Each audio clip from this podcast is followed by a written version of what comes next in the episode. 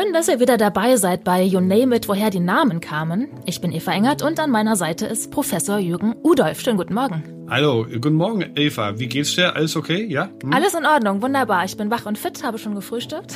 Und äh, ich auch, erstaunlicherweise, ja, gut.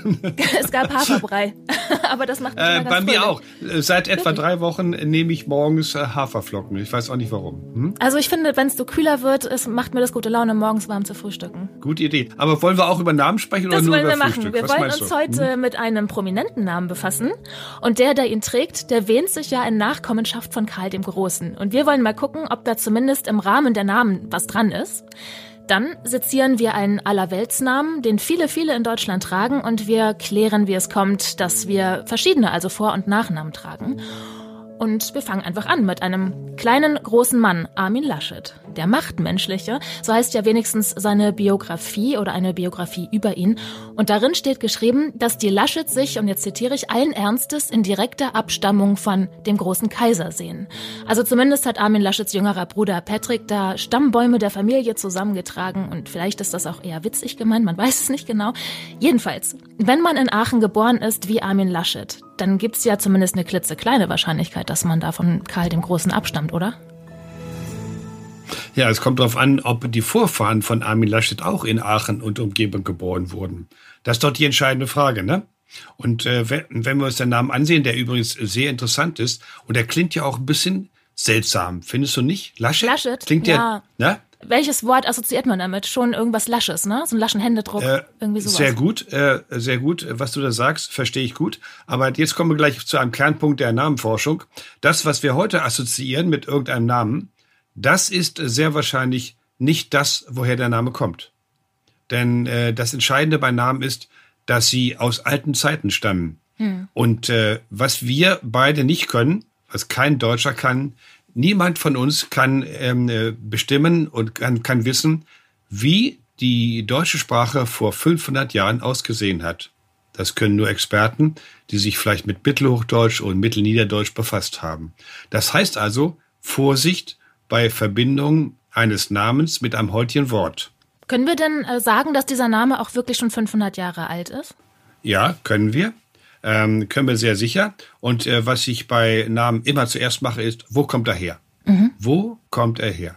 Und da haben wir wunderbare Möglichkeiten. Wir können eine Verbreitungskarte machen in Deutschland äh, von dem Namen Laschet. Das geht mit Telefon-CDs, die etwa 35 Millionen Namen umfassen. Da gucken wir rein, da können wir Karten machen, Verbreitungskarten. Da sehen wir, Laschet hat ein Zentrum.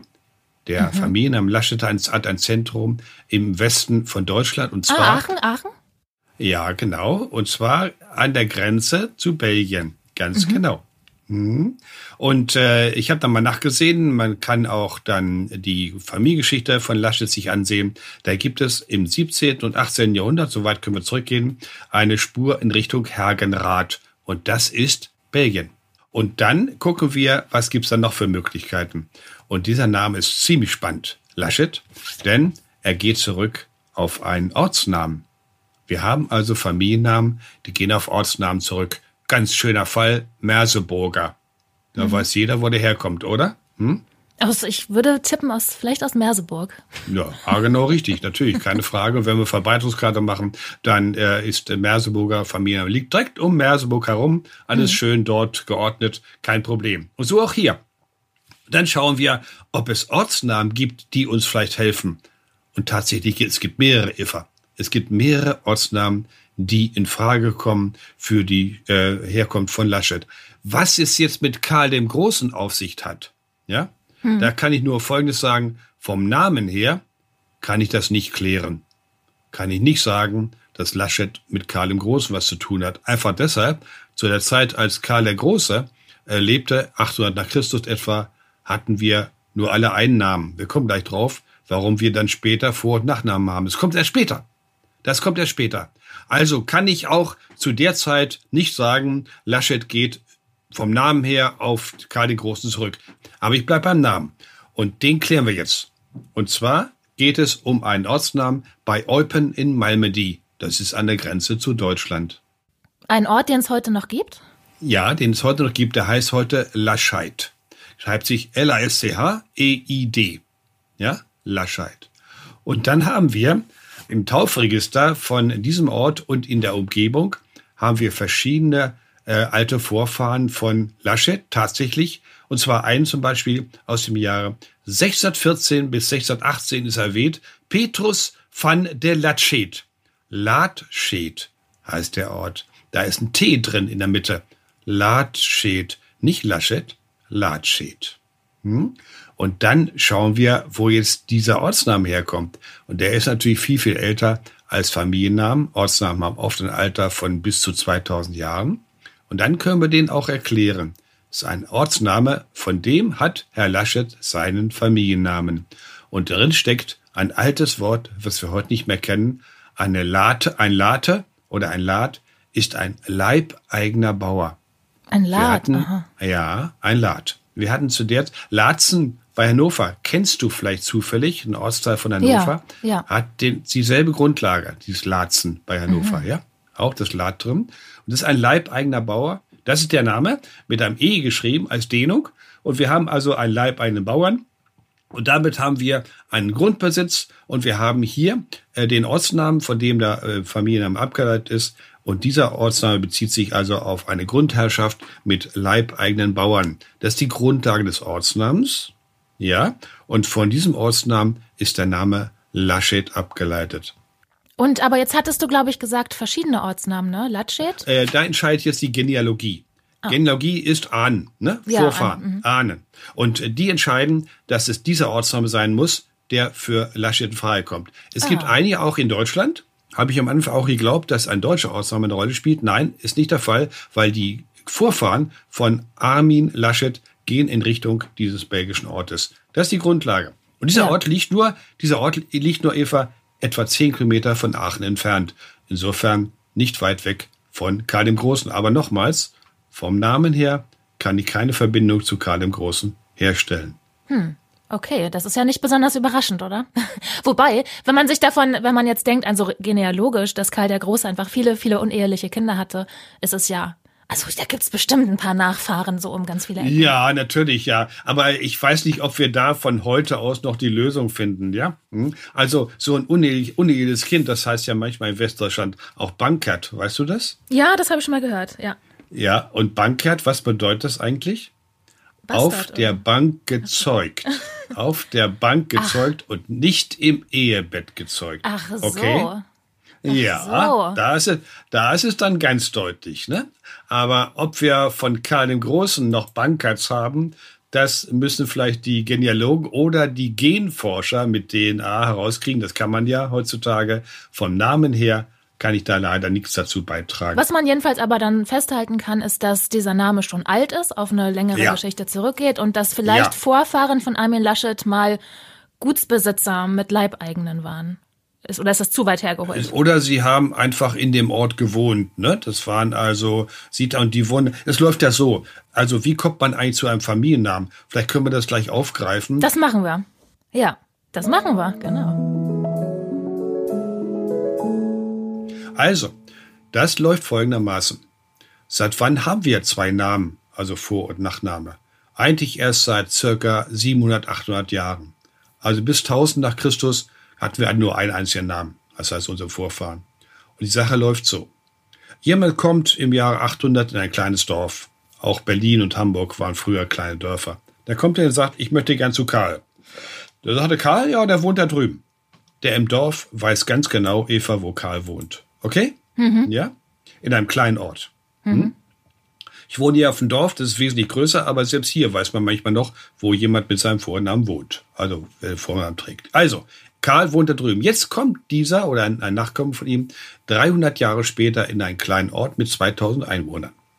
Dann fragt er den, den eine, kommt er rein in, in den Ort, trifft einen, sagt, kannst du mir sagen, wo Karl wohnt? Da kommt die Gegenfrage. Welcher Welchen Ka- Karl? Welchen Karl meinst du? Meinst du Karl den Bauern, Karl den Lahmen oder Karl den Blinden? So entstanden die Familiennamen. Karl Bauer, Karl Lahm, Karl Blind. Ja? Und früher war es sogar so, dass äh, dann in den Urkunden steht, ähm, äh, zum Beispiel Karl Dictus der Schneider. Genannt der Schneider. Ach so. Ja, und aus diesem Doppelten, Also, Dikt, also mein Karl Dictus äh, Schneider, Karl genannt Schneider, entsteht dann allmählich der Nachname. Entscheidende Rolle dabei spielen die Pastoren. Denn schreiben konnte in so einem Ort kaum jemand. Ne? Schreiben und lesen konnte kaum jemand. Der Einzige, der es konnte, war der Pastor. Und das läuft dann so. Karl, der Knecht, will äh, Emma, die Magd, heiraten. Ne? Ja. Dann geht der Karl zum Pastor und sagt, ich möchte gern die Emma heiraten. Dann kommt jetzt die Frage vom Pastor, stehe ich mir so vor. Dann sagt der Pastor, wie nennt man dich? Und da sagt Karl, ja, die sagen lahm zu mir. Hm? Weil wahrscheinlich der Vorfahre oder eher lahm ist. Sie sagen lahm zu mir. Jetzt schreibt der Pastor auf. Karl Lahm. Oder Karl genannt der Lahme. Und dann wird das zum Familiennamen. Denn der Pastor äh, wird dann die Kinder auch eintragen von dem Ehepaar, hm? wird dann auch eintragen, der von Lahm, ne? das Kind vom Lahm. Und das, wenn der Pastor stirbt und es kommt weitere Generationen, wird der folgende Pastor dann ins Buch gucken, wird sagen, aha, das war der Lahm, da kommt jetzt sein Sohn und heiratet, dann nimmt er diesen Namen Lahm als Familienname und da, so entsteht allmählich dann die Kombination aus Vor- und Nachnamen. Ja, also kann man das darauf zurückführen, dass die Siedlungen immer größer wurden. Richtig. Die Zunahme der Bevölkerung war der Grund, dass man jetzt den Matthias und Michael und den Walter, die es dann häufig gab, einfach äh, wissen musste, welchen meinst denn du? Und ganz wichtig war so etwas dann für die Herrschaft, für die Herrschenden, denn die wollten natürlich auch dann die, die Abgaben einfordern. Ne? Und dann wurden große Listen aufgestellt und für die Listen brauchte man dann einen Namen. Und dann nahm man den Namen von dem Familienvorstand. Wenn die in einer Hütte hausten, ne, dann wurde gefragt, wer ist hier der sozusagen das Familienoberhaupt? Und der wurde genommen und dann wurde eingetragen, der ist also ist ein Vater, eine Mutter und drei Kinder. Und, je, und dann wurde denn zugerechnet, so und so viel zahlt der Vater, so viel Pfennige oder Gulden und so viel die Mutter und so viel für jedes Kind. Die haben von allen was genommen. Egal, wenn es von den Ärmsten der Armen, haben sie immer noch was genommen. Ja, ne? Abgabe. Mhm. Ja, klar, ohne Erbarmen. Und äh, so gibt's dann Listen, Steuerlisten, ähm, zum Beispiel Türkensteuer ist ein beliebtes, äh, ist ein wichtiges äh, Instrument gewesen. Gegen die Türkenkriege mussten Abgaben geleistet werden, um eben die Heere gegen die Türken vor Wien und so weiter aufzu, aufzurüsten. Dann wurden Abgaben eingenommen und so werden, entstehen dann Listen, wo dann auch die Namen drin stehen. Manchmal, Eva, steht ja. immer noch der Vorname drin, ne? ohne Nachname.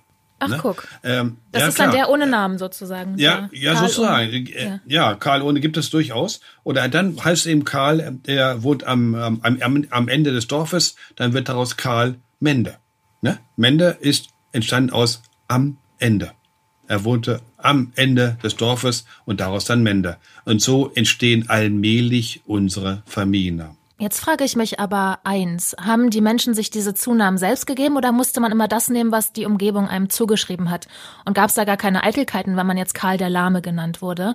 Oder wenn wir nochmal an Karl den Großen zurückdenken, das ist ja ein Herrscher, also das soll ja zeigen, mh, hm, hier der Große. Du sprichst ein ganz wichtiges Thema an. Wir haben ja äh, Familiennamen, die außerordentlich negativ sind. Ne? Hm. Ja, da sind Inhalte enthalten wie saublöd, ja, ganz deutlich. Ja. In welchem Oder Namen Fleischfresser. Fleischfresser und alles Mögliche gibt es tatsächlich. Oh. Ähm, nein, die will ich jetzt nicht äh, unbedingt nennen an der Stelle. Ne? Ja, also es gibt es tatsächlich. Und du hast die Frage gestellt, mit Recht, wer hat diesen Namen gegeben? Und äh, vielleicht denkst du noch mal an das, was ich eben gesagt habe. Der Pastor fragt, wie nennt man dich? Hm?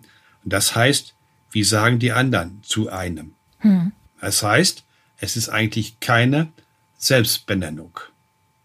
Ne? Äh, höchstens Selbstbindung in dem Falle, wenn er Schneider ist. Ne? Hm. Wenn er Schneider ist, dann weiß der Pastor vielleicht auch, sagt, aha, Karl der Schneider kommt. Dann trägt er den Schneider als Familienname ein. Hm? In dem Fall, wenn der Sohn jetzt kommt von dem Schneider, der an sich jetzt Metzger ist, und der heißt, nennt sich Schneider, in diesem Falle, das ist der Punkt, Eva, wo es zum Familiennamen geworden ist. Hm. Verständlich, ja? ja? Also, er ist mein Metzger, nennt sich aber Schneider.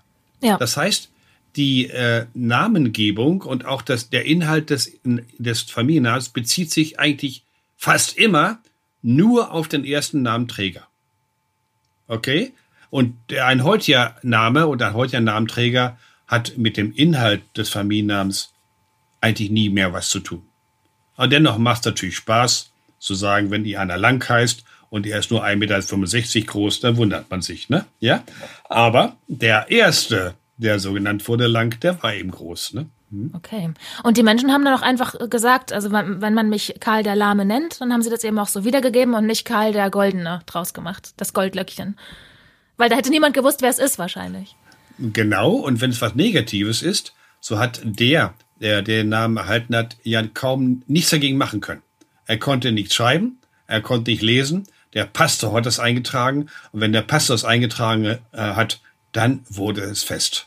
Und deswegen hat keiner eine Chance gehabt, den Namen wirklich zu ändern. Ich sage jetzt einen litauischen Namen, ich sage nicht, wie der heißt, aber die Bedeutung ist ganz grausam. Es heißt tatsächlich, Entschuldigung, Scheißer. Ja, und ähm, klingt auf Litauisch wunderschön, sage ich aber nicht jetzt. Und ähm, äh, niemand äh, könnte jetzt von dem, der so heißt, den Namen ändern. Ja. Äh, er ist von außen gegeben. Äh, er verblasst dann auch. Ein Deutscher würde auch gar nicht erkennen, dass es jetzt ein baltischer, ein litauischer Name ist und äh, man könnte ihn ruhig verwenden. Aber ändern konnte ihn eigentlich niemand mehr. Und so bleibt auch ein Name mit negativem Inhalt erhalten. Und die Namenträger können sich eigentlich nicht dagegen wehren. Ganz selten. Heute vielleicht, ne? Heute kann man Namen ändern, das ist aber ein anderes Thema. Und dann wollen wir das bei der Gnade des Nichtwissens in diesem Fall belassen? Ja, das würde ich in diesem Falle empfehlen. Und äh, wenn ich solche äh, sehr derben Namen habe, äh, dann ich mache ja auf äh, etliche Radiosendungen, dann nenne ich, nenne ich das, erkläre ich das auch nicht im Radio, sondern wir erklären es unter vier Augen dann sozusagen. Ne? Alles klar. Wenn es sehr negativ ist, ist einfach dann doch belastend. Ne?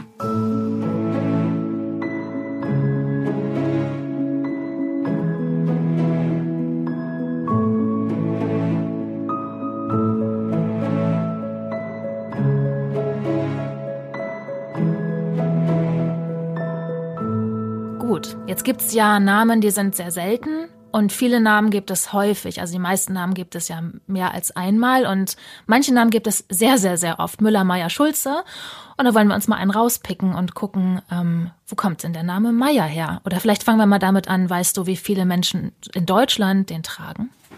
Ja, das lässt sich ganz schnell feststellen. Ich habe hier eine Telefon-CD, äh, habe ich schon mal erwähnt. Zum Beispiel kann das jeder selbst machen. Das ist die Seite gugen.de von äh, Christoph Stöpel im Internet frei zugänglich. Dann tippe ich da mal den Meier ein, damit ich auch die Zahl habe. Das geht ruckzuck. Ich habe ihn. Meier mit EI. Wir haben ja verschiedene Schreibungen, ne? Mhm. Eva? Hm? Ja. Meier mit EI haben wir 38.586 Mal in Deutschland auf der Telefon-CD. Also schon eine Kleinstadt. Ja, 38.000. Das sind jetzt nur Telefon-CD. Mhm. Wir wissen, äh, das Telefon-CD enthält ungefähr 35 Millionen. Das heißt, wir haben 82 Millionen Einwohner jetzt in Deutschland. Können wir dann hochrechnen und wissen aus Erfahrung, wir rechnen diese Zahl der Namen, heute Namenträger-Telefonbuch mal 2,8. Ja, das ist so die Zahl, die wir ausgerechnet haben. Und dann kommen wir 38.000, oh, was haben wir denn da? 76, noch fast 100.000 heißen Meier mit EI. Okay? Ja. Ist das ein Unterschied, ob ich mit, mich mit EI oder AI oder mit Y schreibe? Von der Ein regionaler Unterschied. Ja? Ähm, ganz deutlich ist das bei AI und AY. Ja? Ich mache mal Meier mit AI. Mal sehen, wie das aussieht. Haben wir 35.000 Mal. Und wenn du dann die Kartierung machst, siehst du, der ist nur in Süddeutschland vorhanden. Ach, Meier ist ganz deutlich für Südland mit AI. Auch AY ist Süddeutschland, also es gibt auch EY ist am Westen. Da gibt es also regionale Unterschiede. Was bedeutet Meier, Eva? Ich weiß, ich bin gemein. Frag mal. da, da bist doch du der Experte. Ich hätte getippt, dass das irgendein Beruf ist. Meier ist doch irgendwas, was man früher, irgendwas mit Milch oder so gemacht hat. Meierei. Genau. Ist das, nicht eine Meierei? Ah, nee, das ist eine Molkerei. Ja, ja, das ist schon richtig. Das sagen 99 von 100 Menschen. Vielleicht sogar mehr. Vielleicht sogar alle. Und jetzt schauen wir uns mal an, woher Meier wirklich kommt. Ich kann dir eins sagen, das ist eine irre Geschichte. Ich bin gespannt. Meier kommt eigentlich aus dem Lateinischen. Ach so. Und zwar ist ein lateinisches Wort. Ich habe Lateine 5 im Abiturzeugnis, bin aber sieben Jahre gequält worden und äh, habe also ein bisschen Ahnung. Und dann kann ich mich erinnern, dass es ein Wort gibt im Lateinischen Major. Das ist ein sogenannter Komparativ von Magnus, von, von viel und von groß. Der Größere. äh, der bedeutendere. Hm. Und Meier kennen wir auch als Beruf, zum Beispiel bei im, im Heer. Der Major gehört dazu. Ach so. Und wenn du ein bisschen Englisch und Französisch kannst, kannst du denken an Lord Mayor of London, mhm. Lord Mayor, ja, oder im Französischen Mairie, das Bürgermeisteramt, ja. ganz genau, ja. Und das alles gehört mit dem Meier zusammen. Und alles geht zurück auf dieses lateinische Wort. Ach so. Und jetzt gehen wir noch weiter und kommen wieder zu Karl dem Großen. Mhm. Hm? Den ersten Meier der Weltgeschichte, den kennen wir. Das war Karl Martell. Der Hammer, so wurde er genannt, mhm. seines äh, äh Kampfgerätes. Ähm, und dieser war Großvater von Karl dem Großen. Und Karl Martell, wo jetzt kommt es, war der Hausmeier der fränkischen Könige. Der Hausmeier der fränkischen Könige. Ich habe immer noch nicht geklärt, was Meier bedeutet. Jetzt komme ich drauf. Es ist der Verwalter. Oh, das wollte ich gerade tippen. Hätte ich einmal was okay. richtig getippt. oh, schade, Entschuldige, ja. hätte ich wirklich fragen sollen. Ich habe mir nicht getraut. Hm? Alles gut. Also, der Verwalter. Ja, und zwar der Verwalter des Fränkischen Reiches. Im ja. Grunde der Bundeskanzler für Ach. heute. Oder, Entschuldigung, Entschuldigung, äh, liebe Frau, die Bundeskanzlerin. Ja. ja. Wir wollen, müssen ja auch ein bisschen gendern hier. Ja? Na, viele also. kennen ja nur eine Kanzlerin. Es ist ja jetzt auch äh, Ja, ich, ich, bin, ich bin ein bisschen älter, ich kenne auch noch Kanzler. Ja. Äh, Gut. Also, äh, der Verwalter des Fränkischen Reiches, Karl Martell. Und der hat eine ganz wichtige Rolle gespielt, liebe Eva. Auch für gerade die Frauen in Europa. Die Araber waren auf den Vormarsch nach Europa. Das heißt, sie waren schon in Europa. Sie hatten bereits die gesamte iberische Halbinsel, also Spanien plus Portugal, überrannt. Das war schon alles arabisch geworden. Und die Heere marschierten nach Frankreich hinein in Richtung auf Paris. Können wir das kurz, das, wir sind jetzt so 700 nach Christus ungefähr oder 800? Ja, ja, genau, 700 nach Christus etwa. Und Karl Martel war der Hausmeier der fränkischen Könige und hat äh, das fränkische Heer gegen die Araber geführt. Es gab zwei entscheidende Schlachten für Europa. Das waren die Schlachten bei Tours und Poitiers in Frankreich. Und das fränkische Heer siegte. War außerordentlich wichtig. Denn nochmals, die Araber waren drauf und dran, Westeuropa zu überrennen. Und wenn es ihnen gelungen wäre, Eva, dann weiß ich nicht, ob das Christentum in Europa noch Bestand hätte, sondern ob das Arabische, der Islam, nicht vielleicht sogar die Vorherrschaft errungen hätte. Also eine ganz wichtige Geschichte. Und das ist der erste Meier der Weltgeschichte, Karl Martell. Und Meier heißt Verwalter. Dann kann man äh, daraus ablesen, warum es so viele Meiers gibt, weil sie den Hof verwaltet haben, weil sie äh, äh, anderen Funktionen, auf, Funktionen ausgeübt haben, im Auftrag eines Herrschenden. Und es gibt ganz, ganz viele Meier. Und das ist die Erklärung für den Namen Meier. Ich glaube, kaum jemand wusste das, ne? Also ich wusste es nicht. Und Meier ist dann auch nicht, ähm, also es spielt keine Rolle, ob der ein kleines Gut verwaltet hat oder ein großes Reich. Es geht wirklich um die Richtig. Verwaltung an sich und deswegen gibt es so viel. Richtig. Ganz ja, genau, spannend. ganz genau. Ne? Und dann ist es dann äh, zum, äh, zum großen Teil dann auf die Meierei übertragen worden, weil es da eben äh, Milchwirtschaft dann eben Verwalter gab. Und dann denkt heute jeder, jeder, ich habe schon viele Menschen gefragt, jeder tippt erstmal auf die Meierei. Ne? Hm? Aber wir beide kennen jetzt die wahre Geschichte. Und dann haben wir ja noch was auf der Liste, denn ähm, in der letzten Folge hast du schon angekündigt, dass in deiner Magisterarbeit, die du geschrieben hast, da hast du ein bisschen über deinen Werdegang erzählt, dass da was ganz Spannendes rausgekommen ist. Das darfst du uns auch nicht vorenthalten. Da ich ja slawische Sprachen äh, studiert habe, wusste also mein Chef und Lehrer, ähm, dass ich äh, in Slawischen mich einigermaßen auskenne. Und er hat mir empfohlen, über slawische Flussnamen zu arbeiten. Ich sage jetzt nur ganz wenig dazu. Äh, wir fahren heute mit dem Auto in 120 über die Brücke, ne? Die Leine und Weser und so weiter. Geht ruckzuck, dauert nur paar Sekunden, ja, Zehntelsekunden. Und dann schauen wir auf den Fluss, der ist 300 Kilometer lang. Und dann sage ich einen einzigen Satz. Die Flussnamen sind im Schnitt die ältesten Namen, die wir in Europa haben. Älter als Ortsnamen, viel älter als Familiennamen, viel älter als Vornamen, Sie sind die ersten Zeugen menschlicher Sprache in Europa. Und dann äh, wird einem schon ganz anders. Und dann fragt man sich, wo kommen die denn her? Was steckt in Leine, in Weser, in Elbe und so weiter? Und diesen, äh, diesen Idee hatte mein Lehrer, dass ich das mir im Slawischen mal ansehe. Und er hatte noch eine, äh, noch einen Gedanken dazu. Flussnamen sind oft sehr primitiv gebildet. Ganz einfach. Die Menschen lernen diesen Fluss kennen und sehr oft, Eva, benennen sie ihn mit einem Wort.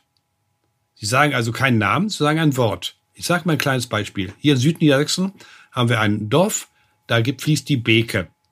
Hm. Die Beke verstehen Niederdeutschsprecher, Plattdeutschsprecher, wissen, was es ist, das ist der Bach. Ganz einfach nur der Bach. Aber die Hochdeutsch sprechenden, die jetzt dort äh, von Göttingen aus ihr Häuschen bauen, weil sie an der Uni sind und Geld haben, die, für die ist das die Beke und sie sagen, da fließt die Beke und die wissen nicht, dass Beke das Wort im Niederdeutschen für Bach ist. Für sie ist Beke der Name. Hast du diesen Trick verstanden? Das ist ganz, ganz wichtig, ja? Also, ja. für die einen ist es ein Wort und für die anderen, die die Sprache ja nicht kennen, ist es ein Name dieser, äh, äh, dieses Prinzip, dass alte Wörter für Bach, Wasser, Fließen, dass die in Flussnamen stecken, das ist ein Grundprinzip der Gewässernamenforschung.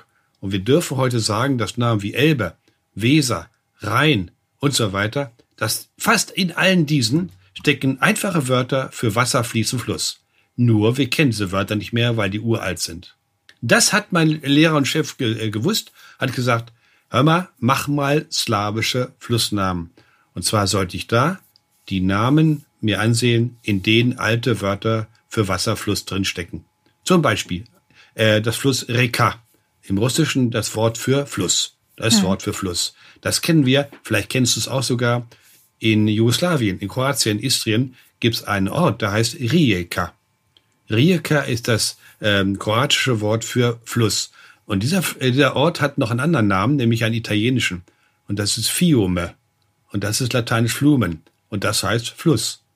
Der Ort heißt auf Italienisch Fluss und auf Kroatisch auch Fluss. Hm, ja. Das ist ein ganz typischer Fall, dass wir alte Namen haben für Flüsse, die auch in Ortsnamen da weiterleben. Und das sollte ich machen. Ich sollte mir die slawischen äh, Gewässernamen ansehen, in denen alte slawische Wörter für Wasserfluss stecken. Das, das hat mich, ich habe schon, glaube ich, gesagt, hat mich derart fasziniert, dass ich nach drei, vier Tagen, das ist nicht gelogen, Eva, nach drei, vier Tagen war ich fasziniert von diesen Möglichkeiten, die drin steckten. Die Idee von meinem Chef war eine Klasse, denn er hatte gemerkt und wusste, wir hatten damals in der damaligen Sowjetunion 250 Universitäten und Hochschulen und so weiter. Eva, was meinst du, die haben alle über slawische äh, Sprachenliteratur nachgedacht und haben Arbeiten geschrieben. Und stell dir mal vor, ob du noch ein Thema findest, was von von diesen 250 Universitäten nicht behandelt wurde. Und mein Chef wusste, die Namenforschung ist ein Thema, was dort nur am Rande behandelt wurde. Das war der entscheidende Punkt. Deswegen hat er gesagt, mach das. Und daraus kam dann eben, dass ich gefunden habe, ich will es nur ganz kurz machen, dass wir einen ganz bestimmten Bereich haben in Osteuropa, wo sich diese alten slawischen Wasserwörter in Namen wiederfinden lassen. Namen sind ja sehr stabil. Ne? Hm. Die, wechseln, die wechseln auch, ihr Name wechselt nicht bei Bevölkerungswechsel. Dann übernimmt die, die neue Bevölkerung, übernimmt die alten Namen. Dann können wir jetzt einen Blick werfen auf Deutschland, auf Ostdeutschland. Wir haben dort viele slawische Namen, zum Beispiel der Name Dresden. Sein slawischer Name heißt so viel wie die am Wald wohnen. Ach so. Ja, äh, Dresdjane. Und dieser Name, den haben Slawen gegeben. Und jetzt kommen die Deutschen im Zuge der deutschen Ostsiedlung und übernehmen den Namen. Sie sprechen mit den Slawen und die nennen den Ort äh, Dresdjana und daraus wird am Deutschland Dresden. Ganz selten wird ein Name verändert von den Neuankömmlingen. Nein, sie übernehmen den und das ist das Spannende an Namen. Sie sind demokratisch, sie werden nicht von oben bestimmt und sie sind sehr zäh mit dem Boden verbunden. Sie wechseln nicht das macht sie zu Zeugen der Geschichte. Und das habe ich in Ansätzen damals begriffen.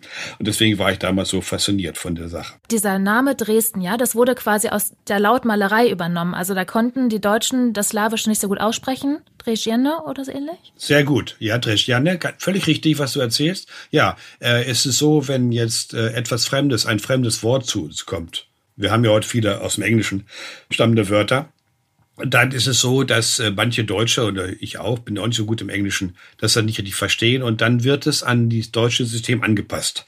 Das ist ein, ein Prozess, der hunderttausendfach passiert ist. Also, wir bekommen, wir hören ein Wort aus einer anderen Sprache und das, diese, dieses Element ist uns fremd und äh, wir versuchen das dann anzupassen. Also ganz typisch ist das bei polnischen Ortsnamen wenn wir versuchen, und ich äh, sehe also, welche Mühe sich dann die, die Moderatoren und die äh, Sender geben, um einen Namen wie etwas Szczecin auszusprechen, ne? Stettin auf Polnisch. Szczecin. Eva, du hast keine Chance, das Polnische wirklich richtig auszusprechen. Du hast keine Chance.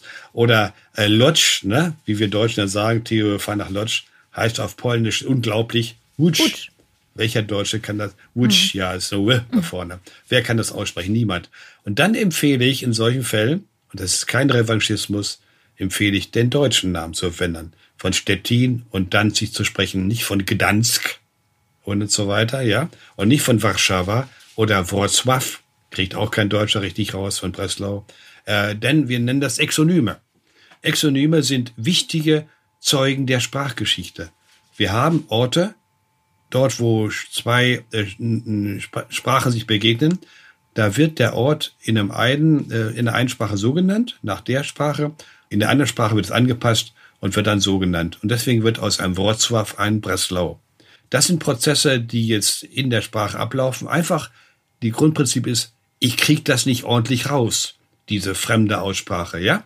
Und deswegen greife ich zu ähnlichen Lauten in meiner Sprache. Das ist nichts Negatives, das ist nichts Revanchistisches, sondern es hat zu tun mit Namen und mit Namen, die schwer in der eigenen Sprache zu verstehen sind. Deswegen werden sie leicht angepasst. Äh, ich habe einen wunderbaren Fall. Das wollte ich gerade sagen. Da bist du doch selber mal drüber gestolpert über so eine Lautmalerei. Ich habe hier Stichwort Chuchuruga. Ja, genau, Chuchuruga, genau. Aber ich sag, bring vorher noch was anderes, weil es doch viel schöner. Ich war äh, Hilfsassistent bei einer Professorin in Göttingen äh, in meinen jungen Jahren und die hatte eine Putzfrau. Und diese Putzfrau hatte mal irgendwas von Bungalow gehört, ja. ne? Ein Bungalow. Ähm, und ich glaube, sie hat sich vorgestellt, ein Bungalow ist irgendwas äh, zum Wohnen ja. oder so, ne? Kann man sagen, ne? Ja. Äh, und, weißt du, wie diese Putzfrau das Wort ausgesprochen hat, Bungalow? Bungalow? Ne, Bunkerloch. Bunkerloch. Bunkerloch. Hm. Ja. Das ist eine Anpassung an ihre hm. Sprache weil das Wort Bungalow kommt sogar, glaube ich, aus dem Indischen. Ne? Äh, das äh, konnte sie nicht aussprechen und deswegen greift sie zu ähnlichen Silben, zu ähnlichen Lautungen in der eigenen hm. Sprache. Das ist nichts Negatives, sondern die eigene Sprache hat nicht die Fähigkeit, die Laute der anderen so wiederzugeben, wie es sein müsste. Ist nichts Negatives, ist ein ganz normaler Prozess. So, und die Sache mit Chuchuruga? Irgendein Sender, vergessen welcher. Äh, ich bekomme den Namen und zwar steht der, wird er mir geliefert, das machen ja die Redaktionen, als Tuturuga. T-U-T-U-R-U-G-A. Tuturuga. Äh, sie hat dazu geschrieben, war eine Frau, Martina. Ihr Mann ist Maler, Künstler und kommt aus Rumänien. Deswegen heißt sie heute Tuturuga. Rumänien. Ich habe, ja, schon gleich mal erzählt, ich habe ganz irre, ich habe mich für viele Sprachen interessiert. Ich spreche keine einzige anständig außer Deutsch. Ähm, ich habe aber auch Rumänisch gemacht, mal zwei Semester. Einfach aus Interesse. Und ähm, dann habe ich nachgesehen, denke, Tuturuga. Gibt es ja 110 Mal in Rumänien, habe ich gefunden. Also, gar kein seltener Name, Tuturuga. Und dann gucke ich genau hin und ich denke, was ist das denn? Und jetzt fand ich dann einen rumänischen Satz. Ich will versuchen, ihn zu sprechen. Das ist nicht perfekt, aber ich sage es mal so. Președintele Partidului Mișcarea Populară, Bistrița Năsăud, Christian Zuzuruga.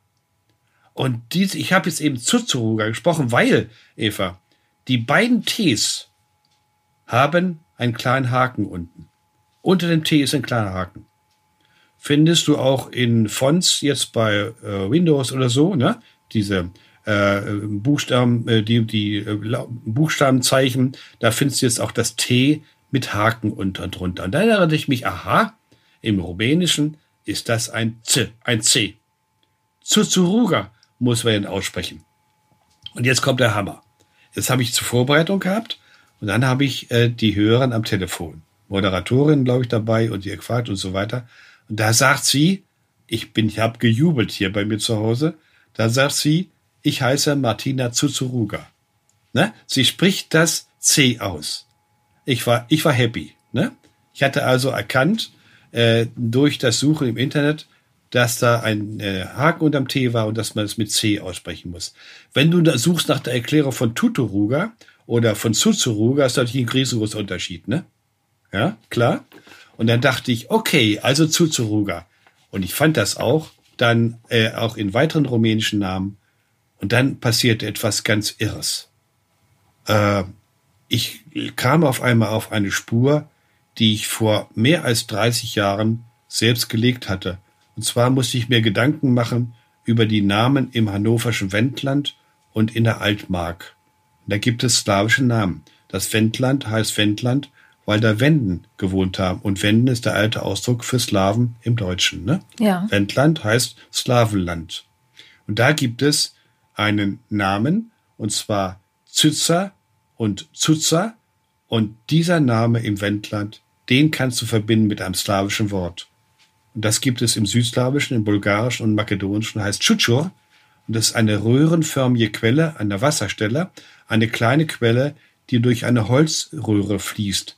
Das hat man früher so gemacht. Du hast eine Quelle und dann will man das Wasser weiterleiten, dann hat man Baumstämme halbiert, natürlich eine irre Arbeit, und hat die ausgehöhlt. Kannst du dir das vorstellen? Ja? Ein ausgehöhlter Baumstamm, die werden aneinander gelegt und dann kannst du Wasser leiten.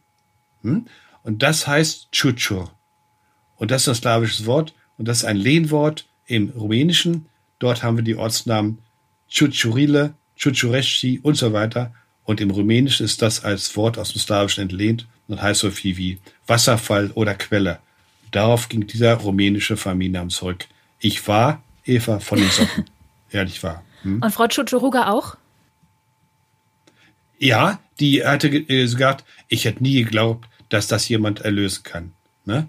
Und äh, das Irre war, dass ich vor 30 oder mehr Jahren mal darüber nachgedacht hatte. Das hat ihn inzwischen natürlich völlig vergessen, aber der PC hat geholfen und dann habe ich es gefunden. Ich bin nach wie vor sehr verblüfft von dieser Geschichte, die dahinter steckt. Und wir halten fest, wenn jemand die Bedeutung eines Namens rausfindet, dann du. Vielleicht ja, äh, weil ich, weil ich eines äh, beherrsche, was deutsche Namenforscher nicht unbedingt beherrschen, nämlich die Kenntnis der osteuropäischen Sprache. Letzter Satz von mir. Äh, durch Zweiten Weltkrieg haben wir 15, 16 Millionen Flüchtlinge aufgenommen. Und diese Flüchtlinge kommen aus ganz Ost- und Südosteuropa, Eva. Und da drin stecken dann Namen aus den dort gesprochenen Sprachen. Das heißt, wer Familiennamen in Deutschland lösen will, nicht nur die Deutschen, sondern auch die anderen, der muss sich in ost- und südosteuropäischen Sprachen auskennen. Das ist die Bedingung. Und die erfüllen natürlich nicht allzu viele. Da wollen wir weitermachen an dem Punkt. Ähm, wir haben jetzt ja Sehr geklärt, gerne. zum Mhm. Wo Laschet herkommt, also zumindest sein Name. Dann kümmern wir uns mal um die anderen Kanzlerkandidaten und Innen. In. Sehr gerne. Zum Beispiel Frau Baerbock trägt einen überaus spannenden Namen. Hm? Das klären wir dann in der nächsten Folge und mal gucken, was wir dann noch auf Lage haben. Einverstanden. Schön. Einverstanden, Eva.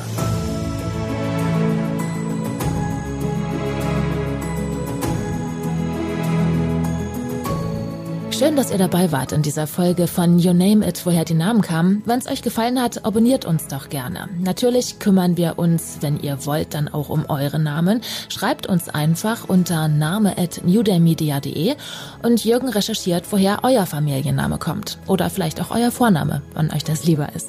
In der nächsten Folge gucken wir uns jedenfalls an, wo die Namen Baerbock und Habeck herkommen. Ihr könnt gespannt sein und wir freuen uns auf euch.